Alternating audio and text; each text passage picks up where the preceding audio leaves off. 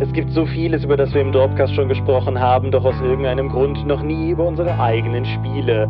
Wir ändern das und reden über Mystics of Gaia, heute in Episode 206 des Dropcast.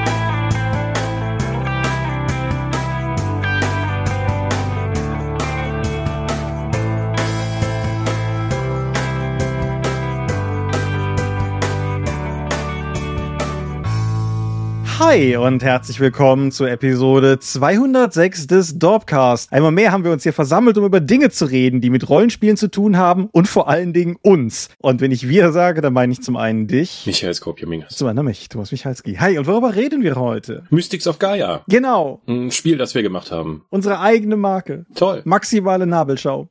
Super. Nennt uns System Matters Podcast.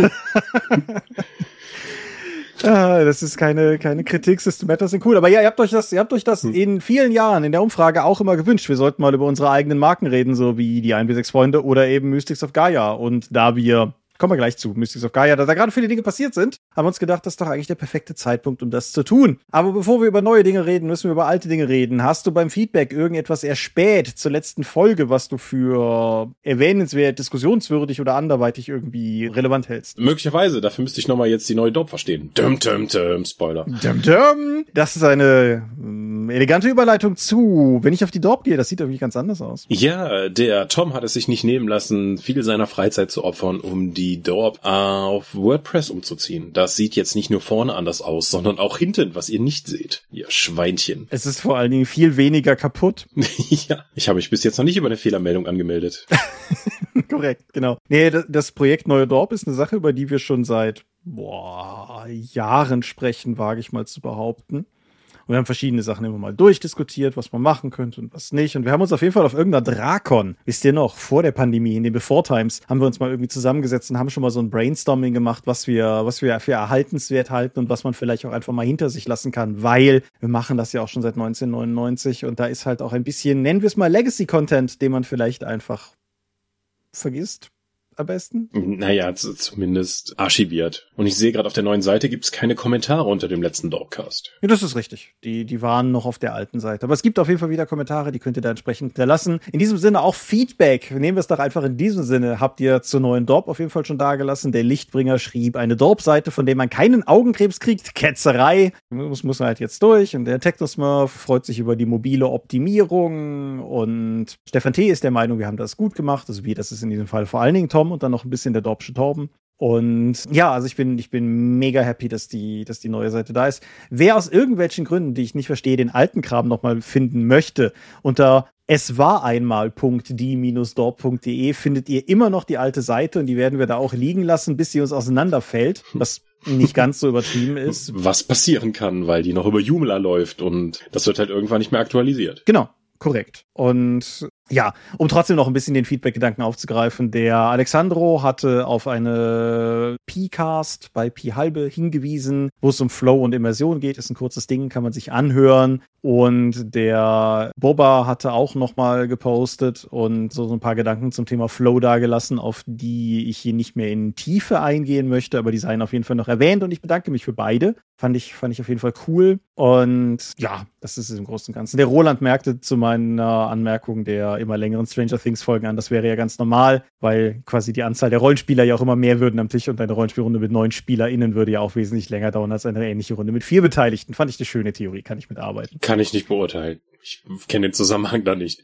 But you will. Hm. Und wie gesagt, ganz, ganz fettes Lob und großes Dankeschön an Tom, der das mit purer Sturheit durchgezogen hat, was vorher jahrelang nur so ein Luftschloss war, um das wir halt irgendwie herumgetänzelt sind. Genau, sollte euch nur irgendwas auffallen, was da sein sollte, aber irgendwie nicht funktioniert, lasst es uns wissen, dann können wir das noch reparieren. Genau. Am besten über unseren Dorp-Discord. Genau. Wie gesagt, das war das große Release von diesem Wochenende und direkt das Wochenende davor hatten wir noch ein großes Release. Das ist ein bisschen vorangegriffen für alles, was in dieser Folge später noch folgen wird, weil Mystics of Gaia ist raus. Genau. Auch eine lange Sache. Ja. Hieß damals mal Mystics of Mana, heißt jetzt Mystics of Gaia und ist mit sehr viel mehr Seiten, als wir zuerst geplant haben, dann tatsächlich jetzt veröffentlicht worden. Genau, 148 sind zum Ende geworden, weil ich wollte, dass der Index nicht scheiße ist.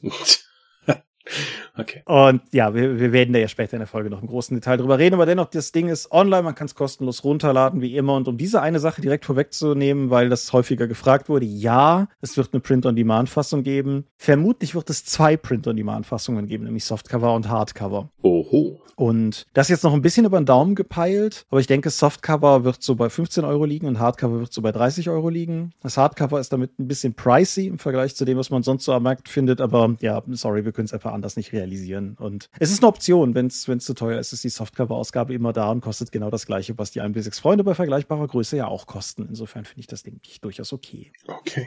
Genau, das Wochenende, an dem Mystics of Gaia erschienen ist, war ja auch nicht irgendein Wochenende, sondern es war das, was wir zuvor als das Wochenende bezeichnet hatten. Und da warst du zum Beispiel in Waldems. Genau, ich ha, war aber die Firmenzentrale von Ulysses unsicher gemacht auf der Collectors Club Convention. Das war so ein DSA-Ding, wo Ulysses Fans, Schrägstrich Konsumenten über diesen angeschlossenen Collectors Club, das ist so ein DSA-Sammelshop, Punkte einlösen können für Sammlerausgaben und die wurden jetzt alle mal zu unserem Firmenhauptquartier eingeladen, um damit unser Sommerfest zu begehen. Da gab es dann Burger-Grillbude, unglaubliche Mengen an Kuchen, danke an Ellie und Führungen, die ich durchgeführt habe.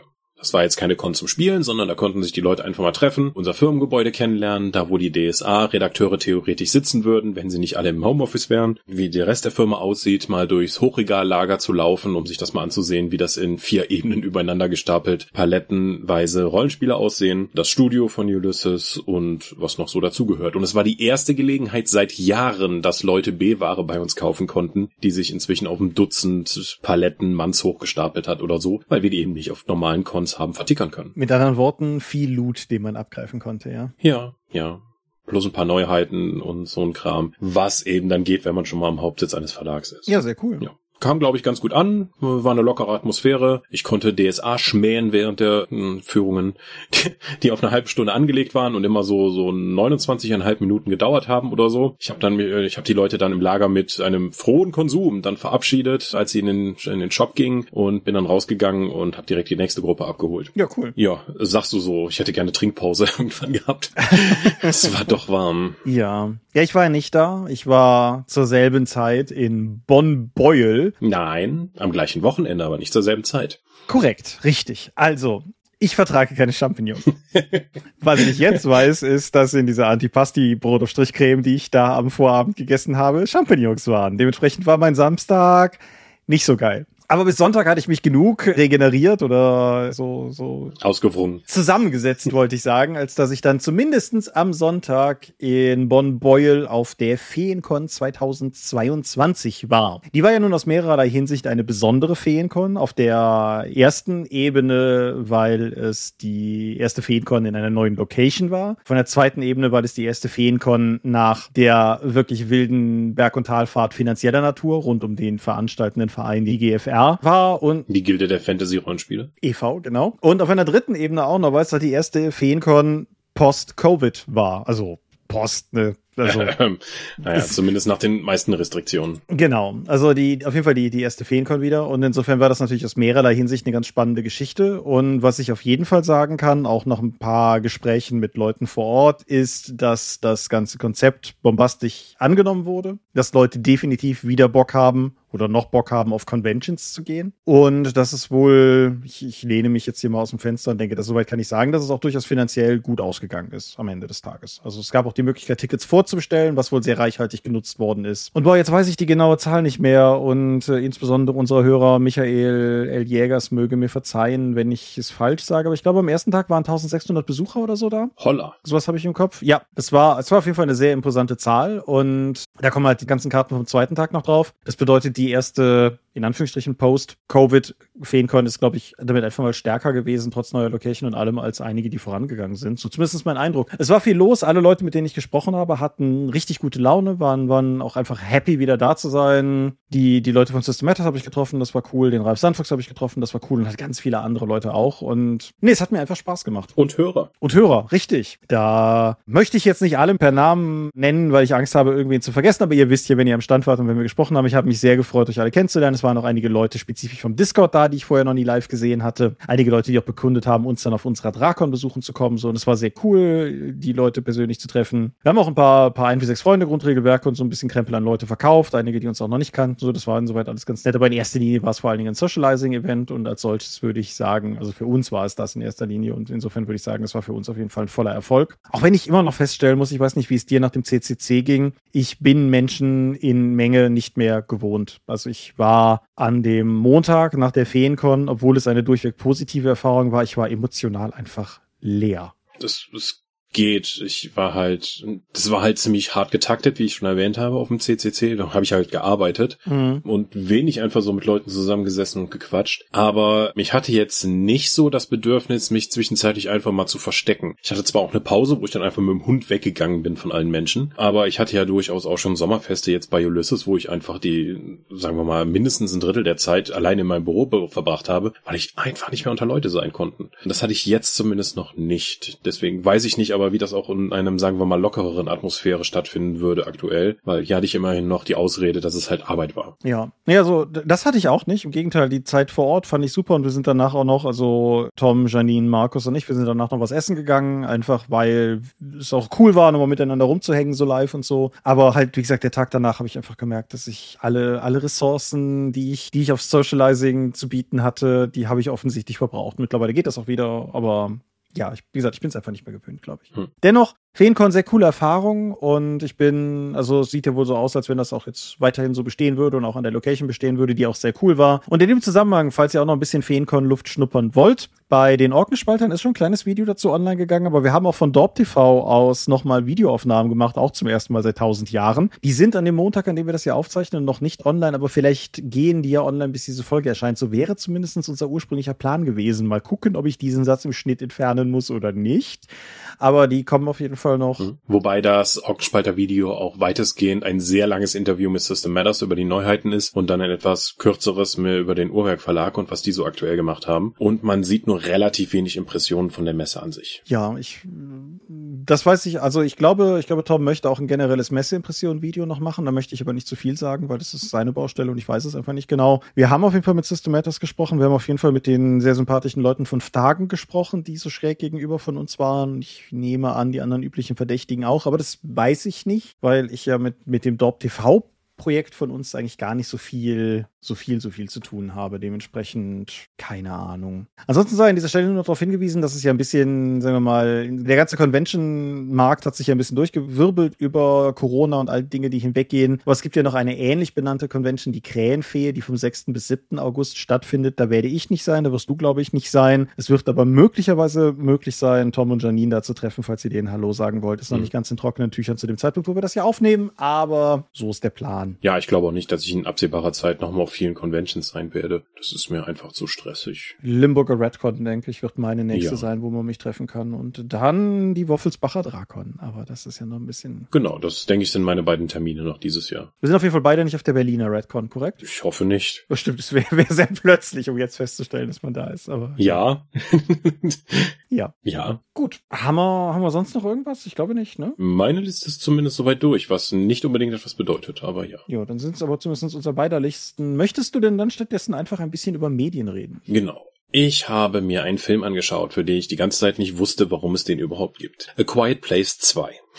Der erste Teil hat für mich so gut geendet und war für mich so ein abgeschlossenes Ding und plötzlich haben die eine Fortsetzung dazu gedreht. Mhm. Und ich habe mich gewundert, wie kann man das irgendwie dann irgendwie noch spinnen, diese Geschichte noch fortzusetzen, weil sie haben ein Problem aufgemacht, sie haben eine Lösung für dieses Problem gefunden und das Ganze mit einer sehr persönlichen, sehr intimen Familiengeschichte miteinander verknüpft. Das war für mich ein großes Erlebnis, auch gerade, weil es, weil ich es im Kino habe sehen können und zum Glück alle Leute im Kinosaal mitgespielt haben und da keine Störer dabei waren. Und deswegen fand ich Quiet Place 1 war für mich ein fantastisches Kinoerlebnis.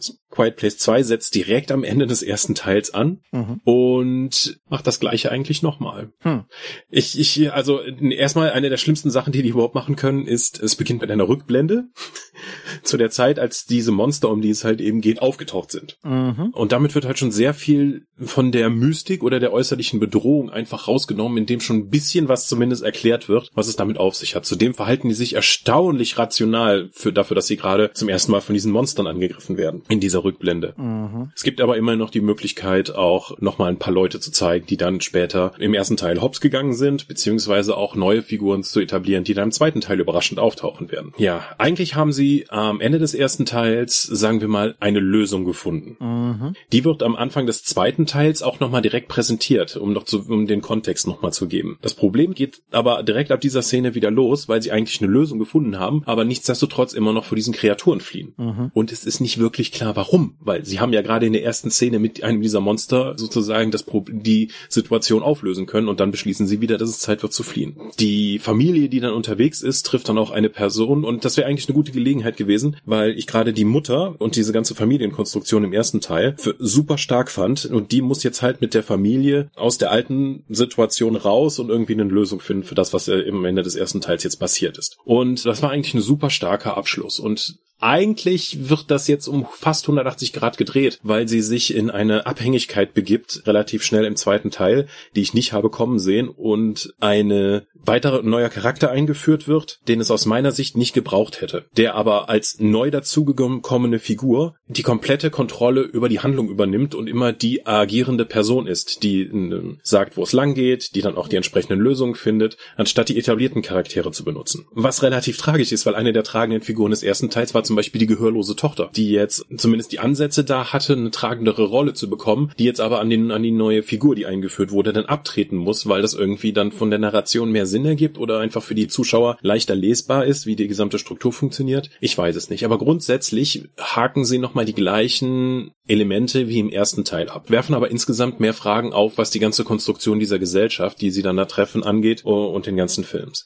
Ich war insgesamt sehr enttäuscht sehr, sehr enttäuscht, weil die Leute aus Dummheiten begehen, damit Spannung entsteht und sich die Spannung nicht aus den verzweifelten Motiven der Charaktere ergibt. Zudem müssen die einfach Dummheiten begehen, die vorher eigentlich ausgeschlossen wurden, wie, hey, eine Figur muss losgehen, um eben einen verletzten Teil der Familie dafür Medikamente zu finden. Der verletzte Teil der Familie betritt, fängt dann aber an, selbstständig rumzulaufen, um weiteres Drama zu erzeugen. So, okay, wenn du offensichtlich noch rumlaufen kannst, kannst du ja nicht so schwer verletzt sein, dass jemand anders Medikamente holen musste. Und so weiter und so fort. Und das artet dann auch in Finale aus, in das sich eigentlich strukturell sehr nah an den ersten Teil anlehnt, ohne da wirklich was dazu zu zitieren. Also der zweite Teil ist aus meiner Sicht nicht nur überflüssig und in großen Teilen eine Kopie des ersten Teils, sondern er relativiert auch noch viele von den Sachen, die ich im ersten Teil gut gefunden habe, indem es das einfach nur mal banal neu aufgreift, nur schlechter. Hm. Deswegen bin ich relativ unzufrieden damit, was damit passiert ist. Ich habe mich am Anfang gefragt, warum gibt es einen zweiten Teil? Und nach dem Konsum dieses Films muss ich das leider wiederholen.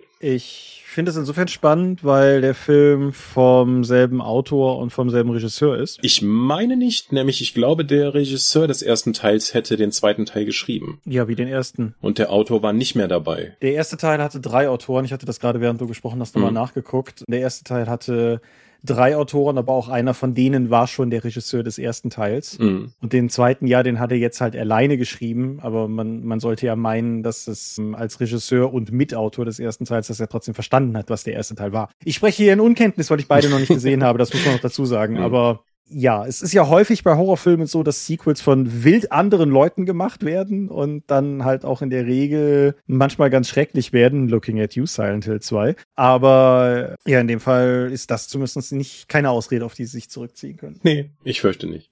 Na gut. Gut, sagt er. Ich habe ein Buch gelesen. Aber um zu verstehen, warum ich dieses Buch gelesen habe, muss ich bei Netflix anfangen. Mm. Mike Flanagan ist ein Serienmacher, also ein Film- und Serienmacher, der momentan jedes Jahr bei Netflix eine Horrorserie so im Herbst rausbringt. Das war The Haunting of Hill House, dann war es The Haunting of Bly Manor. Ersterer fand ich gut, zweite liebe ich. Letztes Jahr war es Midnight Mass, das auf keiner literarischen Vorlage basiert, anders als die ersten beiden. Und dieses Jahr ist es The Midnight Club, der lustigerweise nichts mit Midnight Mass zu tun hat, auch wenn der Titel das vielleicht suggeriert. Denn dieses Mal ist es wieder eine Literaturadaption, denn das Ganze ist eine Verfilmung, ähm, eine im weiteren Sinne eine Verfilmung von einem Roman von Christopher Pike. Das ist so ein so ein Horror-Serientäter, gerade Young Adult Horror-Serientäter in Amerika. Serientäter, okay. Ja, der, der hat halt ähnlich so wie Stephen King einen monströsen Output, aber anders als Stephen King richten sich viele seiner Bücher etwas stärker noch an, an jugendliche Leser jetzt.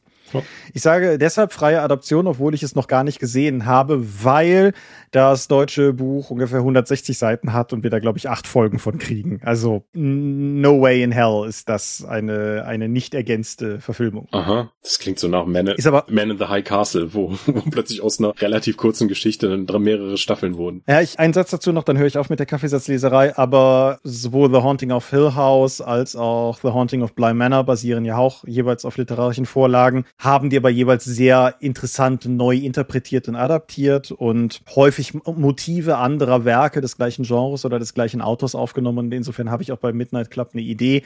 Aber fangen wir vorne an. Das Buch ist nämlich so, ein, so von der ganzen Prämisse schon direkt was für die gute Laune. Der Ort der Handlung ist ein Sterbehospiz für todkranke Jugendliche. Ah, Spaß. genau. Im Rotherham Home kommen Kinder, also Jugendliche halt unter, um die die letzten Tage oder Wochen ihres Lebens zu verbringen. Und so auch unsere fünf Protagonisten des Romans. Und der Unterschied zu vielen anderen ist, dass diese Protagonisten neben der seelsorgerischen Betreuung, die es allgemein vor Ort gibt, miteinander einen Ritus geschaffen haben. Sie treffen sich nämlich immer um Mitternacht, daher der Titel, The Midnight Club. Auf Deutsch hieß das Buch Die Mitternachtsfreunde, ist aber hardcore vergriffen, soweit ich das gesehen habe. Hardcore vergriffen treffen sich um Mitternacht und erzählen sich jeweils reihum eine Geschichte in der Tendenz eine gruselige. Und dann, wenn du das so als Prämisse hörst und dann siehst du auch noch vielleicht das englische Cover, das klassische englische Cover zeigt irgendwie eine, eine Gruppe von Jugendlichen rund um einen Tisch und davor steht so eine bedrohliche Kapuzengestalt mit dem Rücken zum Betrachter und so und dann, dann denkst du das und dann, dann war meine Vermutung, dass ich jetzt ein Buch lese, was mehr oder weniger so eine Art kaschierte Kurzgeschichtenanthologie ist, die halt so eine Klammererzählung hat und ich hatte völlig Unrecht. Das Buch kokettiert mit ein paar übernatürlichen Elementen, aber es ist in erster Linie einfach eine relativ harte Erzählung über die letzten Tage im Leben von fünf Jugendlichen. Und klar, sie erzählen sich diese Geschichten und ja, es gibt ein übernatürliches Element und es gibt vielleicht sogar einen, einen leisen Anklang von so einer Art von Hoffnung in diesem übernatürlichen Element. Aber sie haben halt schon noch alle Krebs. Und oh boy, das Buch schont dich da nicht als Leser. Also Krebs ist eine elende Krankheit, habe ich auch bei, bei Freunden und Verwandten jetzt zu oft erleben müssen. Und das Buch ist da tatsächlich sehr, sehr schonungslos. Und es gibt ein Mädel, Ilonka, die quasi so ein bisschen die Fokusperson ist, aber es geht um alle fünf Mitglieder des Midnight Clubs und alle werden halt auch durch ihre Geschichten charakterisiert, was eh noch ein interessantes Ding ist, weil die Geschichten, die sie sich erzählen, zumindest aus zwei Nächten, werden in dem Buch auch geschildert. Und es ist schön, wie er in der wörtlichen Rede dann jeweils auch die Art, wie die Geschichte erzählt wird, an den Jugendlichen anpasst, der sie, mhm. der sie jeweils erzählt. Du hast halt irgendwie Spencer, der eher so ein, so ein bisschen so der, der Rebell gefährliche Draufgänger-Typ ist, in dessen Geschichten ganz viele grässliche Leute ganz grässlich umgebracht werden. Und du hast Kevin, der der Love Interest von, von Ilonka ist, der eher so die, die etwas vergeistigteren Geschichten erzählt, wie sie auch. Und dann hast du noch Anja, die ebenfalls schon sehr, sehr schwer krank ist und auch im Rollstuhl sitzt. Und du hast Sandra, der es von allen noch mit am besten geht und die sich auch nicht traut, Geschichten zu erzählen. Und das ist einfach, es ist ein super interessantes Buch. Ich fand es super spannend zu lesen. Aber es ist, ähm, ich glaube, das geht einem als Erwachsener möglicherweise mit ein paar Erlebnissen sehr viel näher, als es mir das als Jugendlicher gegangen wäre. Ich habe es hm. ich hab's gerne gelesen, ich fand es cool, aber es ist auch echt keine leichte Thematik. Klingt zumindest sehr nach einem Buch außerhalb meiner Komfortzone. Ja, schon so ein bisschen. Und ich finde es deshalb auch durchaus interessant, dass es halt aus dem Young Adult Bereich kommt, weil ich es ja durchaus immer für gut halte, auch junge Leute quasi nicht zu sehr zu schonen mit Themen, mit denen man sie in Literatur oder, oder so konfrontiert. Und insofern fand ich das schon durchaus cool, dass das Buch da einfach auch eher ehrlich mit dem Thema umgeht. Und wie gesagt, es ist nicht per se ein hoffnungsloses Buch, aber ich müsste die übernatürliche Komponente des Buches spoilern, um da näher drauf einzugehen. Aber wie gesagt, auch hier, auch das Übernatürliche hilft nicht gegen Krebs. Und insofern, ja, es ist eine es ist eine coole, es ist eine spannende Erzählung. Es ist, wie gesagt, sehr lange vergriffen zumindest. Man kriegt es aber gebraucht, wenn man sich auf die Suche macht. Und auf Englisch kann man es ganz neu einfach kaufen. Und ich würde durchaus sagen, wer das grundsätzlich interessant fand, was ich gerade gesagt habe, werft mal einen Blick drauf. Ich denke, das ist eine lohnende Lektüre. Und weiß der Geil, was Netflix daraus macht. Mike Flanagan macht tendenziell sehr gute Serien. Aber ich bin gespannt, wie dieses Buch eine Serie wird. Hm. Ich kann auf jeden Fall sagen, dass die Leute im Trailer sehr viel weniger kaputt aussehen als das, was wie die Leute im Buch geschildert werden. Vielleicht macht das auch sonst so betroffen und man möchte nicht das sehen. Vielleicht wird es ja auch im Verlauf des Films auch schlimmer, der Serie. Möglich. Du mhm. durchaus, durchaus möglich, wenn die Serie einen längeren Zeitraum abdeckt. Wie gesagt, das Buch sind mehr oder weniger die letzten, ah, es ist nicht ganz richtig, aber es ist so mehr oder weniger die letzten 48 Stunden. Hm. Wie gesagt, ist auch kein dickes Buch. Ja. Gut, im Gegensatz zu Mystics of Gaia, denn das war ja mit weniger Seiten geplant. Das ist richtig, es hat einen, es hat einen vergleichbaren Umfang. Aber mehr Bilder. Mehr Bilder, das ist richtig, genau. Mystics of Gaia ist erschienen und misst 148 Seiten, was mehr ist, als ich selber erwartet habe, dass es am Ende haben würde. Das ist ja vor allen Dingen dein Verdienst, weil du den Hintergrundteil so aufgeblasen hast. Ah, das ist, das ist relativ 50-50. Der Übergang zwischen Hintergrund und Regelteil ist irgendwo bei Seite irgendwas und 70. Also ziemlich genau in der Mitte. Ja, der Großteil sind halt coole Monster, ne? Hm. Ja, hm, sagt er. Hm.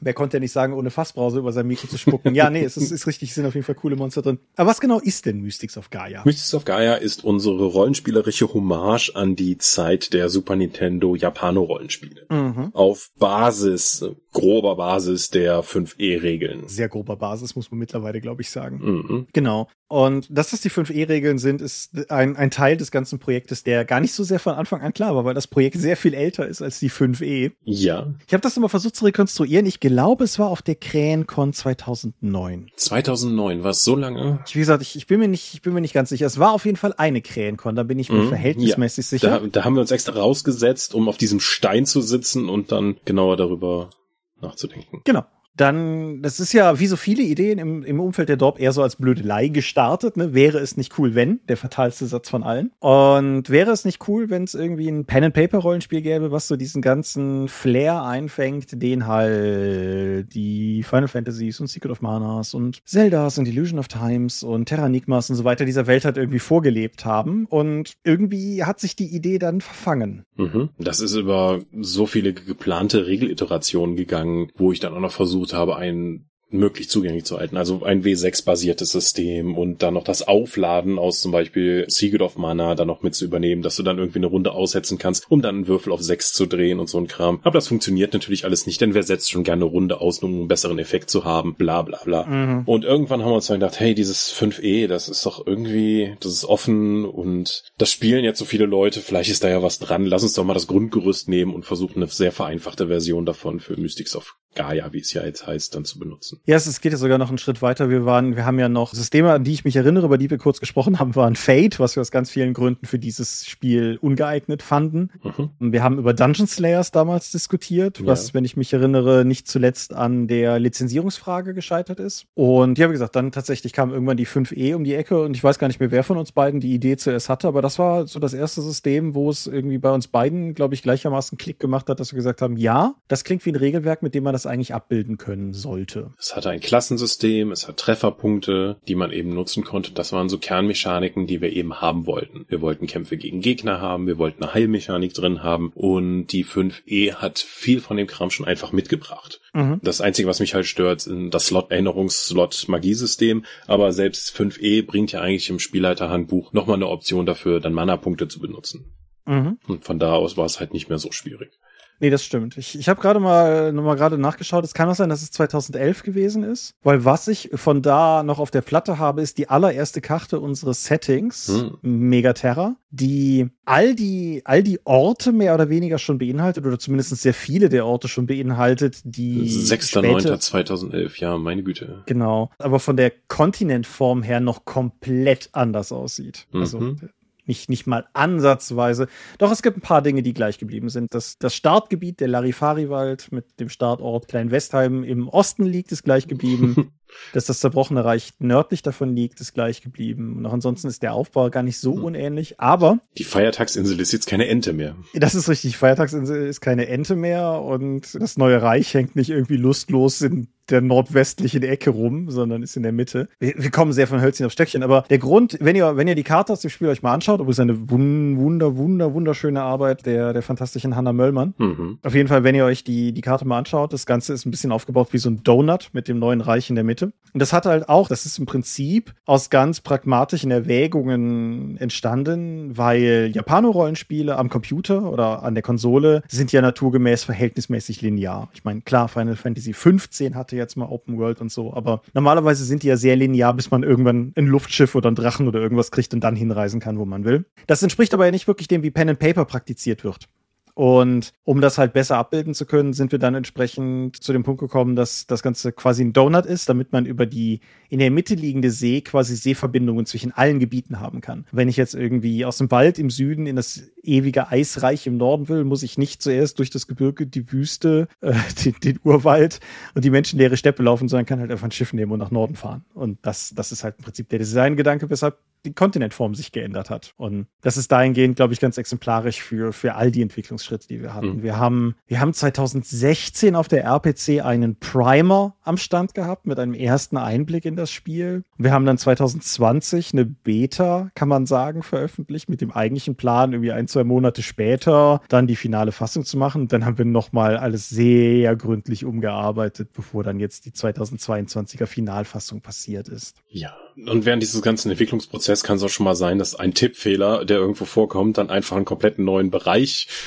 definiert, weil es dann aus dem Urwald dann der Unwald wurde. Ja, ist richtig. Auch da, ich bin mir nicht mehr ganz sicher, ob das, ob das primär Hanna oder mir anzurechnen ist, aber es, mhm. es wurde aus dem, aus dem Urwald ein Unwald und da das eh vom, von der ganzen Idee, was das Ding darstellen sollte, so cool passte, heißt das Ding jetzt halt auch einfach so. Es ist der verderbte Unwald. Mhm. Ja, wir, wir sollten auf irgendwas davon genauer eingehen. Setting oder Regeln. Wer von uns soll denn mal loslegen? Am Anfang gibt's das Setting, also musst du beginnen. Alles klar. Weil wir haben das ja auch arbeitstechnisch aufgeteilt. Du machst dieses fluffige Lore-Zeug, indem du einfach den Hintergrund definierst. Ich kümmere mich um die Regeln und die Monster. Das ist richtig. Es ist damit auch gewissermaßen eigentlich das quintessentielle Dorpcast-Rollenspiel, weil wir alle gar nicht drüber nachgedacht, aber ja.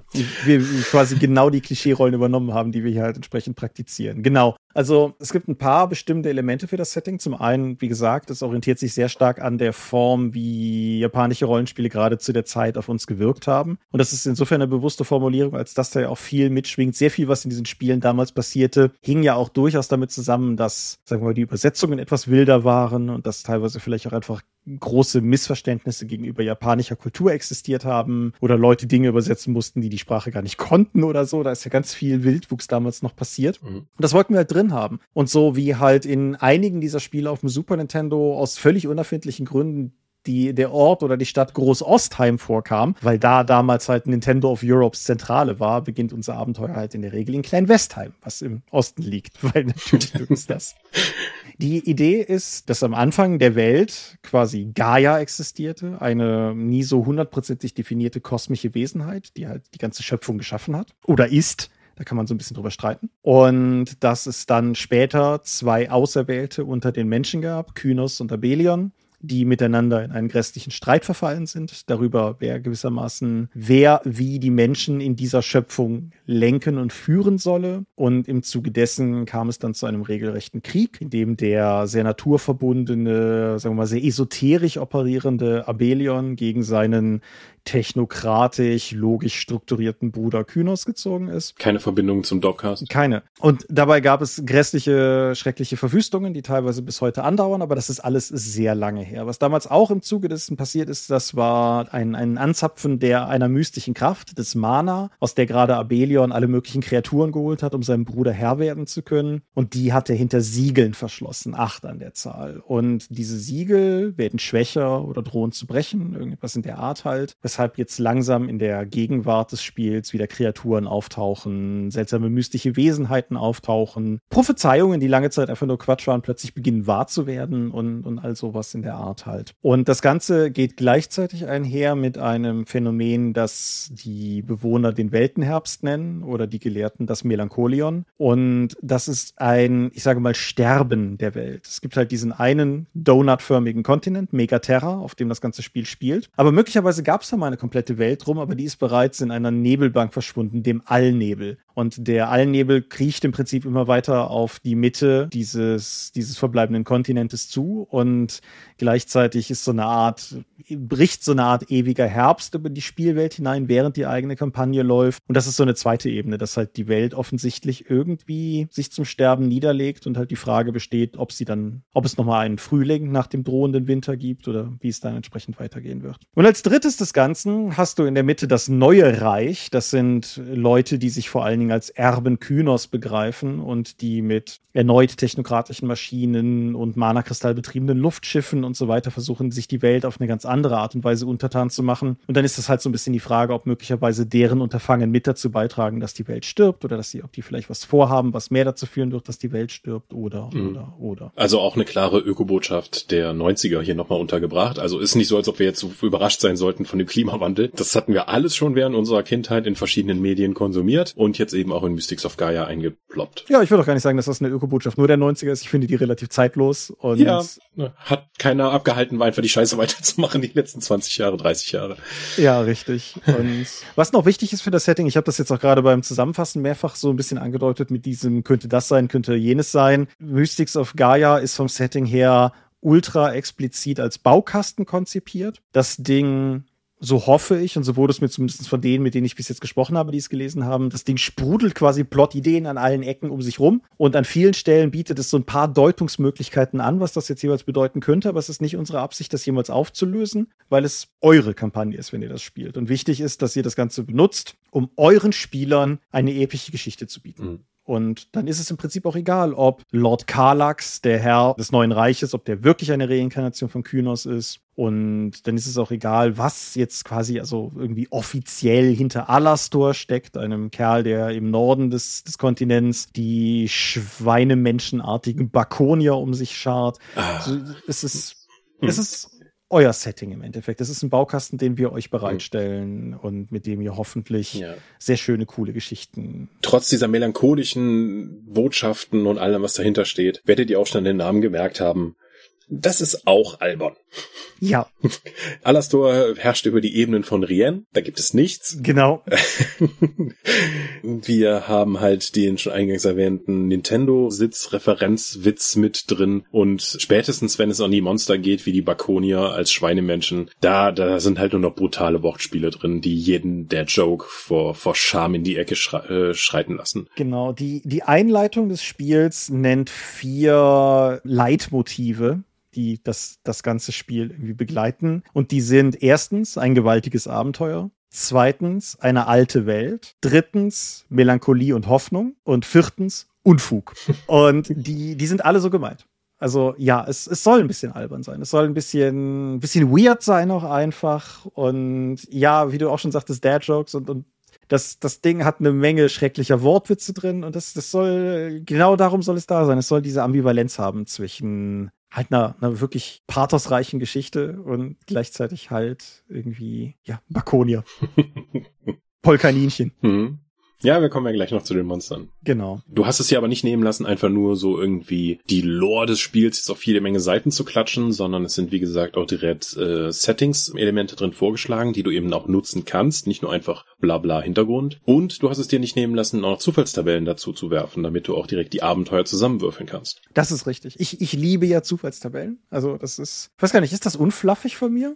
Keine Ahnung, aber ich, ich, ich liebe Zufallstabellen und dementsprechend ist es ist nicht für alles eine drin, aber es gibt zumindest eine Zufallsbegegnung bei Reisentabelle, die jetzt auch nicht nur Kampfbegegnungen beinhaltet, sondern teilweise auch einfach Plothooks oder so. Und es gibt eine Zufallswürfeltabelle, eine recht ausführliche für die sogenannten Schreine der Mystiker. Also die Idee ist, dass es davon acht gibt und die hängt eines dieser Siegel rum von damals und die sind halt einem Element geweiht. Und da ist halt eine, eine komplette Palette an Zufallswürfeltabellen bis hin zu einer einer zum mit 3W20 sich den Namen der Anlage auswürfeln, wo auch sehr, sehr epische und teilweise sehr absurde Titel rauskommen können irgendwie. Und äh, ja, genau, das, das ist da halt auch drin. Und ja, es, es werden irgendwie plus minus zehn Regionen auch beschrieben und die haben halt auch jeweils eine Beschreibung von, von der Landschaft und dann vor allen Dingen so ein paar, ich würde mal sagen, im weiteren Sinne Adventure Sites oder Plot-Aufhänger. Und ja, ich denke, ich denke, da kann man sich schon ziemlich gut durchräubern. Und das ist das Setting. Genau. Was mir noch durchaus wichtig ist, ist, dass es also die Millionenstadt der 1 wie 6 Freunde ist eine Non-Stop-Parodie, die an keiner Sekunde aufhört, irgendwelche Gags um sich rumzufeuern und einfach damit versucht, so ein bisschen Nerven zu treffen und so. Das Setting von Mystics of Gaia ist, denke ich, schon ein bisschen mehr. Und auch wenn wir jetzt keine definitiven Antworten bieten, ich denke, so was da ansonsten an, an auf einer inhaltlichen Ebene mitschwingt, also die Öko-Botschaft und auch einfach die, diese Botschaft von Hoffnung, dass das ein Spiel ist, wo es halt nicht darum geht, sich zu verkriechen, weil eh schon alles verloren ist, sondern dass es ein Spiel ist über Charaktere, die, die sich in irgendeiner Form aufraffen werden, um die Welt vielleicht doch noch irgendwie vor dem Melancholion, aus dem Melancholion rauszureißen oder irgendwas in der Art halt. Das ist mir schon auch wichtig. Und auch wenn das Setting zur Hälfte auf Dad-Jokes erbaut ist, ist es trotzdem eins, das mir am Herzen liegt, weil ich denke, dass da ein paar durchaus coole Sachen drin stecken. Also es ist, es ist, und das war, glaube ich, auch mit einer der Gründe, weshalb wir uns dagegen entschieden haben, den ursprünglichen, sehr viel referenzielleren Namen zu verwenden. Es ist weniger Pastiche und Persiflage als beispielsweise die 1 bis 6 Freunde das, denke ich, sind. Mhm. Aber es ist an sich schon eine Hommage an diese Ära und diese Art von Spielen aus dieser Zeit. Absolut, ja. Ja, das ja. merkt man auch zum Beispiel, wenn man in die Regeln schaut und sich dann Rasten, Heilung und Naschwerk anschaut, weil man durch Kamellen, Pudding und Honig ja. Lebenspunkte regeneriert. Und anstatt so eine große Rasten, eine Mechanik einzubauen mit langen und kurzen Rasten, musst du halt hier darauf achten, dass du dich nicht überfrisst, weil wenn du überfressen bist, musst du halt dich nochmal hinlegen. Ja, ich muss sagen, ich glaube, meine, meine persönlich liebste Kombination ist eigentlich bei dem, bei dem Naschwerk, das Zustände heilen kann, das Chilischoten gegen betäubt hilft. Das finde ich sehr nachvollziehbar. Sehr gut. Ja, hm. genau. Aber diese, dieses Regelwerk, 5e hast du schon gesagt? Genau, wir haben nur die Grundlagen dann nochmal hier ähm, zusammengeschrieben oder das hast du, glaube ich, sogar gemacht, weil ich dann doch zu kurz geworden bin, was die Regeln angeht. Ja, du, du hattest teilweise einen, einen ziemlichen Staccato-Stil am, am Mann. Yeah. Ich habe halt zumindestens noch so unbedeutsame grammatikalische Elemente wie Artikel ergänzt. Das, was damit ist. Unfug, Platzverschwendung. So. Und wir verwenden auch weiterhin ein Stufensystem, wie es ja auch in der Vorlage und, und auf die wir uns eben beziehen, in der Regel zu finden war. Es sind aber nur die Stufen eins bis zehn drin, also nicht eins bis zwanzig. Mhm. Das hat diverse Gründe. Vor allen Dingen, dass die wenigsten Kampagnen überhaupt in den zweistelligen Bereich gehen. Mhm. Selbst die offiziellen Kampagnen gehen vielleicht nur so bis Stufe zwölf, wenn man alles mitnimmt. Darüber hinaus nicht. Und man sieht es auch an der statistischen Verteilung, dass Leute gar nicht so lange spielen, um eben die, die die höheren Stufen zu erreichen. Deswegen dachten wir uns, warum so viel Inhalte kreieren für Kampagnen, die die Leute vermutlich niemals sehen werden und haben deswegen gesagt, erstmal nur die ersten zehn Stufen. Richtig, wir haben das ja auch in der Digitalisierung des Rollenspiels Folge neulich gestreift gehabt, dass hm. die D&D Beyond Zahlen uns da im Prinzip stützen in dieser Entscheidung. Genau. Das gibt uns auch die Möglichkeit, wir haben das auf drei Klassen zusammengeschmissen, was jetzt eben hier geht. Das sind Kämpfer, Mystiker und Schurken, mhm. um die drei grundsätzlichen Sachen abzugehen, wobei auch Kleriker dann auch in den Mystikern drin sind. Die sind halt eine Mischung aus Magiern und Klerikern, wenn du die klassischen D&D-Tropen, Topoi heranziehen möchtest. Und diese Klassen sind halt effektiv nochmal zusammengedampft. Alles, was an interessanten Sachen in Archetypen oder in Klassenfähigkeiten passieren kann, passiert dann auch in den ersten zehn Stufen. Mhm. Das wählt man dann halt aus und dann spezialisiert man sich und dann macht man halt das, was Rollenspieler halt so tun. Ja, wobei alleine schon, wenn man den Charakter generiert, würde dem, dem D&D 5 Virtuose auffallen, dass wir keine Fertigkeiten haben. Mhm. Die sind komplett rausgeflogen und du hast eine, wie ich finde, fundamental gute Entscheidung getroffen, dass du die, die Differenzierung zwischen Attribut und Attributwert rausgeworfen hast. Genau, es gibt halt keine Attributwerte mehr. Die sind auch nur noch drin als Relikt dafür für Leute, die drei wie sechs halt nutzen wollen, um die Attribute auszuwürfeln. Hier gibt's halt nur noch plus eins, minus eins, plus vier oder so etwas. Nur noch den Bonus auf einer dieser Attribute und nicht mehr den Wert an sich. Mhm. Weil man arbeitet eigentlich nur mit dem Bonus und nie mit dem Wert. Von daher kann das Ding einfach weichen, weil wir eh am Anfang nicht die Werte auswürfeln. Ja. Und wie eben schon erwähnt, das Magiesystem ist nicht mehr auf diese Erinnerungsslots, wie bei denen die üblich, sondern es gibt jetzt Mana-Kosten. Genau. Und die steigen halt auch mit der Stufe und so, dass man halt mehr machen kann und mehr lernen kann. Genau. Das ist mehr oder weniger dahingehend sehr klassisch im Prinzip. Also der generische deutsche Rollenspieler, der ja eh mit DSA sozialisiert wurde, ist Astralpunkte ja ohnehin gewöhnt und in die Richtung geht's halt hier auch. Erwähnenswert ist vielleicht noch, dass wir die Anzahl der Zauber brachial reduziert haben im Vergleich mhm. zu Standard 5e. Genau, weil mir bei D&D auch immer die Zaubersprüche eigentlich viel zu umfangreich sind und das einfach eine große Hürde darstellt, wie viel tiefer ins System ich muss, im Gegensatz zu jemandem, der einen mundanen Charakter spielt, habe ich hier auch die Entscheidung getroffen, einfach nur drei Seiten an Zaubern zu haben. Ja, Genau. Und du hast das auch noch um Rituale ergänzt. Genau, die sind ein bisschen aus 13th Age geklaut, muss ich zugeben, aber 13th Age hat eine Mechanik drin gehabt, wie man im Endeffekt Zauber opfern kann, um dafür vorher nicht definierte magische Effekte erzeugen zu können. Einfach in dem Gedanken, dass Zauberer vielleicht ja auch Dinge können, die nicht in einen festen Zauber gegossen sind. Und gerade mit der geringen Auswahl an Zaubern, die wir haben, fand ich es sinnvoll, das noch mit reinzunehmen. Zumal die ganze inhaltliche Thematik das eh so sehr hergibt, dass das Mana halt eine zum gewissen gewissem Maße auch unkontrollierbare Kraft ist. Also selbst Abelion damals in der Vergangenheit hat nicht wirklich beherrscht, was er da angezapft hat. Hybris und so ist ja auch ein Thema, was niemanden bei mir überrascht. Und die, die Riten geben einem ein bisschen die Möglichkeit, damit ein bisschen rumzuspielen. Die können auch schrecklich schief gehen, aber geben halt gleichzeitig die Möglichkeit, sich so ein paar Vorteile zu erschaffen, die man sonst nicht hätte. Und sind hoffentlich vor allen Dingen Spielanreiz. Und sie bieten natürlich auch ein Regelkorsett, zum Beispiel, wenn der große böse Schwarzmagier am Ende im Finale noch seinen, seinen großen Ritus vollziehen muss, dann muss man es mal nicht rein durch Telling lösen, sondern dann hat man theoretisch auch eine Regelmechanik, auf der auch sowas aufbauen kann. Das mhm. finde ich eigentlich immer ganz cool. Ja, anstatt auf plus X Waffen und Rüstung zu setzen, kann man eben dann Gegenstände aus anderen Materialien finden. Das bietet, die sind jeweils thematisch sortiert, auch um die Reiche, die von der Startregion aus dann jeweils als nächstes liegen, damit man sich nach und nach dann auch hochrüsten kann, wenn man das möchte. Mhm. Das sind auch ein paar Seiten, das sind eine Menge Seiten Ausrüstung. Okay. Ja, dann gibt's noch Regeln für die neuen, für die Mana-Kristalle, die wir schon erwähnt haben, die sozusagen der Treibstoff für das neue Reich sind, um die Luftschiffe und andere arkanomagischen Gerätschaften anzutreiben. Genau. Es gibt noch eine Seite mit, mit, sagen wir mal, narrativen Artefakten, die sind aber auch mehr oder weniger alle bis auf ihre albernen Namen Standard 5e Artefakte. Und wenn ich ehrlich bin, brauchte ich einfach noch eine Seite, damit die Seitenaufteilung aufging. Ich, ich schaue mir das gerade an und wundere mich so, habe ich das vorher schon mal gelesen? so, ja, okay. Weiß ich nicht, aber ich, ich, ich bin von, von den Namen her bin ich auf jeden Fall auf die sieben Meilen Stiefeletten sehr stolz. okay. Aber die sind, die sind die sind einfach nur eine kleine Ergänzung. So. Aber dann kommen wir, dann kommen wir, wenn man das Buch weiter durchgeht, kommen wir zum Bestiarium und das ist definitiv der Teil, wo du dich, glaube ich, am meisten ausgetobt hast. Ja, ich liebe halt Monster und Bücher und das war natürlich jetzt hier die Möglichkeit, das auch noch richtig auszuleben. Und das ist noch der am stärksten illustrierte Teil des ganzen Buches. Illustration. Genau. Sollten wir vielleicht ohnehin mal kurz einhaken. Melanie Filippi oder Fantagrafie, Melanie Fantagrafie hat, hat uns diese Bilder angefertigt und sie sind einfach wunderschön. ja, sie, sie tragen so viel zu der Stimmung des Spiels bei. Sie hat das wirklich hervorragend getroffen, was wir damit haben wollten. Ja. Wenn ich hier auf der ersten Seite die Bakonia mir anschaue und es sind diese Schweine-Orks, die einfach viel zu kurze Beine haben, viel zu kurze Arme haben und die Wampe einfach unter der Lederrüstung rausschaut, es ist fantastisch gut. Ja, ja. auch der, dann zwei Seiten später, der Schweinepriester, der halt in so eine klassische Magierrobe gehüllt ist, auch offensichtlich, sagen wir mal, ein paar Pfund zu viel unter dieser Robe mit sich rumträgt, so wie die fällt und vor allen Dingen auch noch diese Kapuze so trägt, dass halt nur die Schweineschnauze vorne rausguckt. Also die, das Artwork ist so unendlich liebevoll mhm. und ja. Ganz toll. Und auch, wir hatten es eben erwähnt, die ganzen Monster haben halt alberne Deadjoke-Namen. So, der, der normale Bakonia ist halt der Grunzer, wie der Grunt, Fußsoldat. Wir haben die harte Sau als Elite-Gegner, den Schweinepriester als Zauberer und dann noch den, den ritterartigen Platt, das ritterartige Plattenschwein. Und ja, als nächstes kommen Fußsoldaten, das sind halt belebte Stiefel, die Gesindelzwerge, was immer noch, was super von der Zunge rollt, mit Nörgelheinzeln und Ganovengnomen. Und Gaunergeräume, vergiss mir nicht die Gaunergeräume, ja.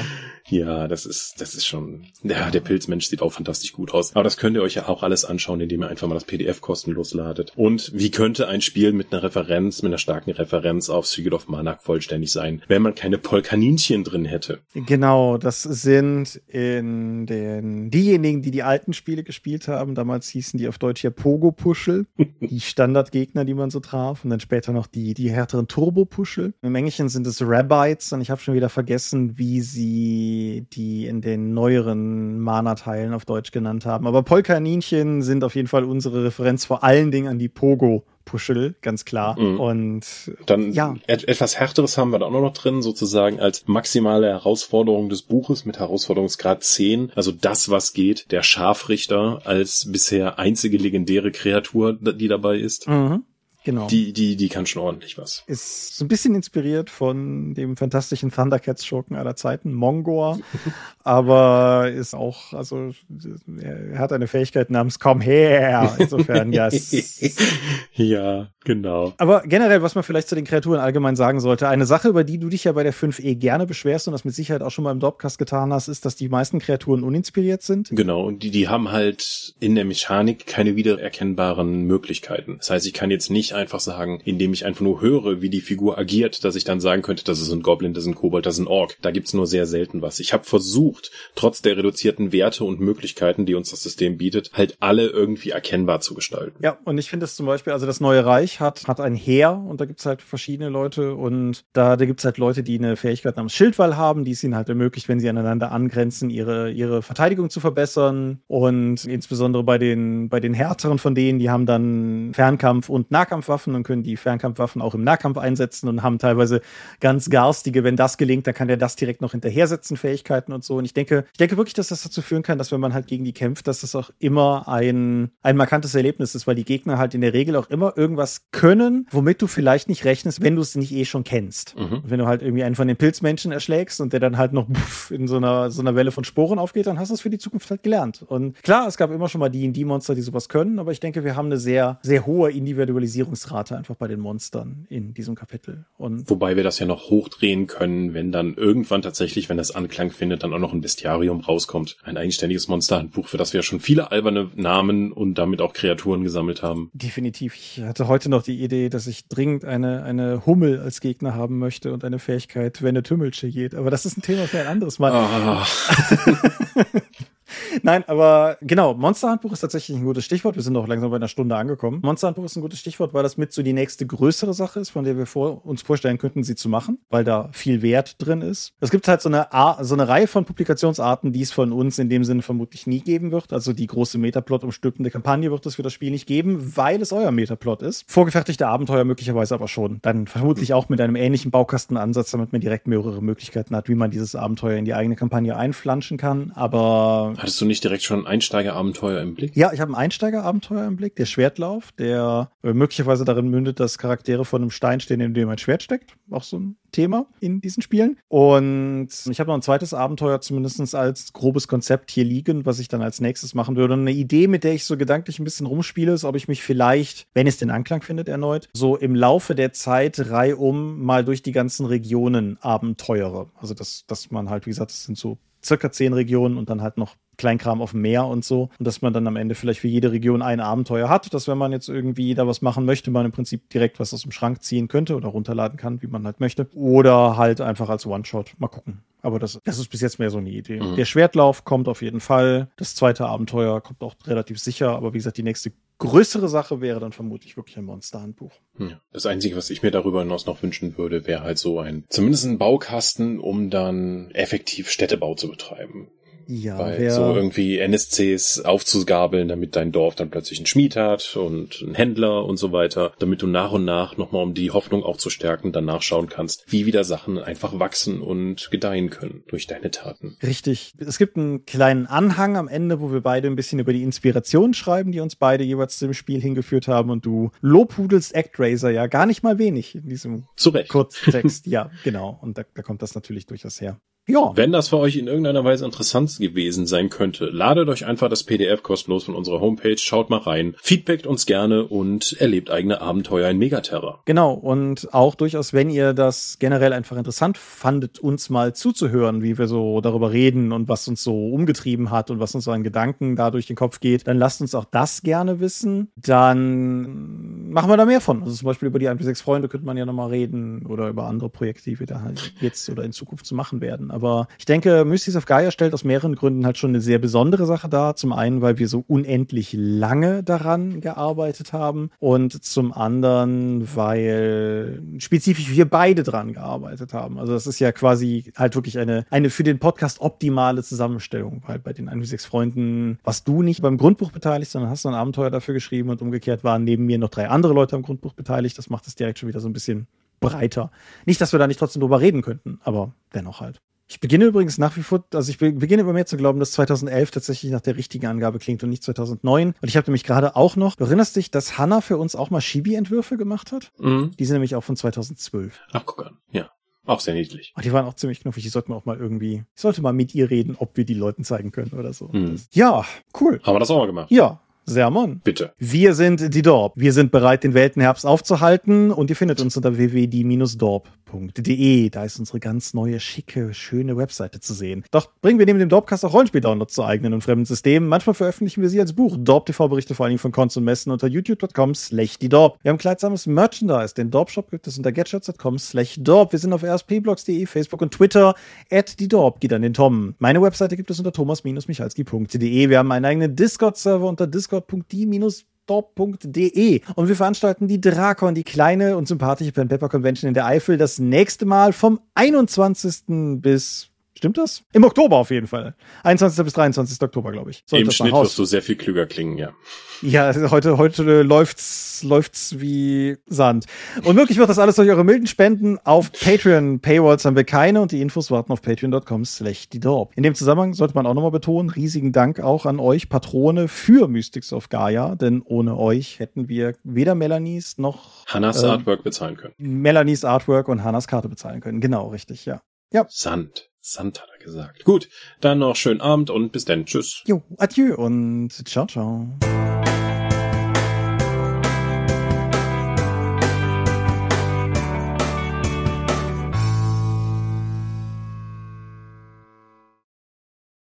Ja, haben wir das auch mal gemacht. Ja, bin, ich bin gespannt, wie Leute das finden. Ich fand, es lief eigentlich ganz, ganz fluffig so vor sich hin. Dafür, dass es eine halbe Stunde war, fühlte es sich nicht so an. Ja, ich hatte auch irgendwann so dieses, so wie lange sind wir eigentlich schon dran? 57 Minuten? So, das, ja. Ja, aber gut. Ja. Das nächste große Wert wird natürlich Stranded, über das wir lange reden können. Boah, ich, ich weiß nicht, ob wir lange über Stranded reden. Ist Stranded können. auf der neuen Seite überhaupt noch da? Gibt's das noch? Lass mich nachgucken. Kann gut sein, dass das verloren gegangen ist. Das wäre aber eigentlich fast ein bisschen schade. Das ist mehr cooler Kram. Das, ist aber, das sieht doch auch nicht aus, als würden wir das seit 25 Jahren machen, wenn ich hier in die Downloads schaue. Inwiefern meinst du? Das ist so wenig. ja, wir haben es ja tatsächlich ein bisschen ausgedünnt, aber also gerade bei dem, bei der mehr Dorp-Download-Sache, wir haben diese ganzen alten, weißt du, wir haben irgendwann mal dieses, dieses April-Scherz-Artbook-Ding gemacht, wo jeder mhm. ein Bild gemalt hat und wir haben einen Sammel-Download gehabt mit den Vorworten der Dorp von. Sollte mein Arcane Codex-Abenteuer nicht eigentlich noch dabei sein? Ja, ist es das nicht? Doch ist es. Unter Downloads, Fan-Downloads und dann ist ist da, hat sogar eine eigene Rubrik. Einzig allein für sich. Ah, es ist kein Dorp-Download. Okay, gut. Nee, nee, also auch für euch, liebe Hörer. Dorp-Downloads sind Sachen zu unseren Eigenmarken oder zu Sachen, die zu gar nichts gehören, so wie die Ninja-Herausforderungskarte. und Fan-Downloads sind Sachen, die wir zu bestehenden anderen Systemen gemacht haben, wo halt äh, so eine gewisse rechtliche Rechtigkeit auch in irgendeiner Form besteht. Also wahlweise unter sowas wie Fanrichtlinien bei DSA oder unter sowas wie der OGL wie bei Fate, aber. Meine Güte, das ist jetzt aber ein Nachteil geworden. Ja, Schluss. Könnten, okay, gut, dann drücke ich auf Stopp. Auch in diesem Monat möchten wir euch an dieser Stelle für eure großzügigen Spenden auf Patreon danken, denn nur durch eure Unterstützung ist dieses Projekt in der heutigen Form möglich. Und unser besonderer Dank gebührt dabei wie stets den Dop Ones, also jenen, die uns pro Monat 5 Euro oder mehr geben. Und im Juli 2022 sind das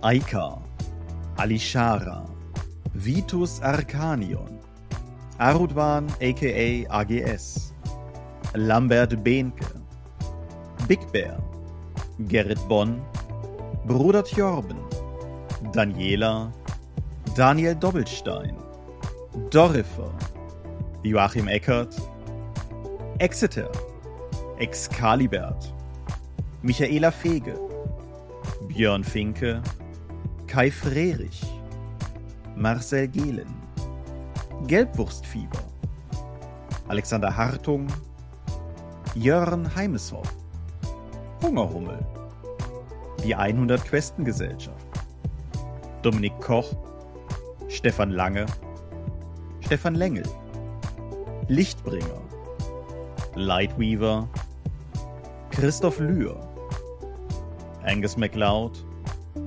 Moritz Melem, Miles, Mibi, Arzach Rumpelgnorg, Ralf Sandfuchs, Sawyer the Cleaner, Ulrich A. Schmidt, Oliver Schönen, Jens Schönheim, Christian Schrader, Rupert Sedelmeier, Alexander Schendi, Lilith Snow White Pink, Sphärenmeistersspiele, Stefan T., Florian Steury, Sven, Technosmurf, Teichdragon, Tellurien, Marius Vogel, Jeremias W., Talian Vertimol, Xeledon und Marco Zimmermann.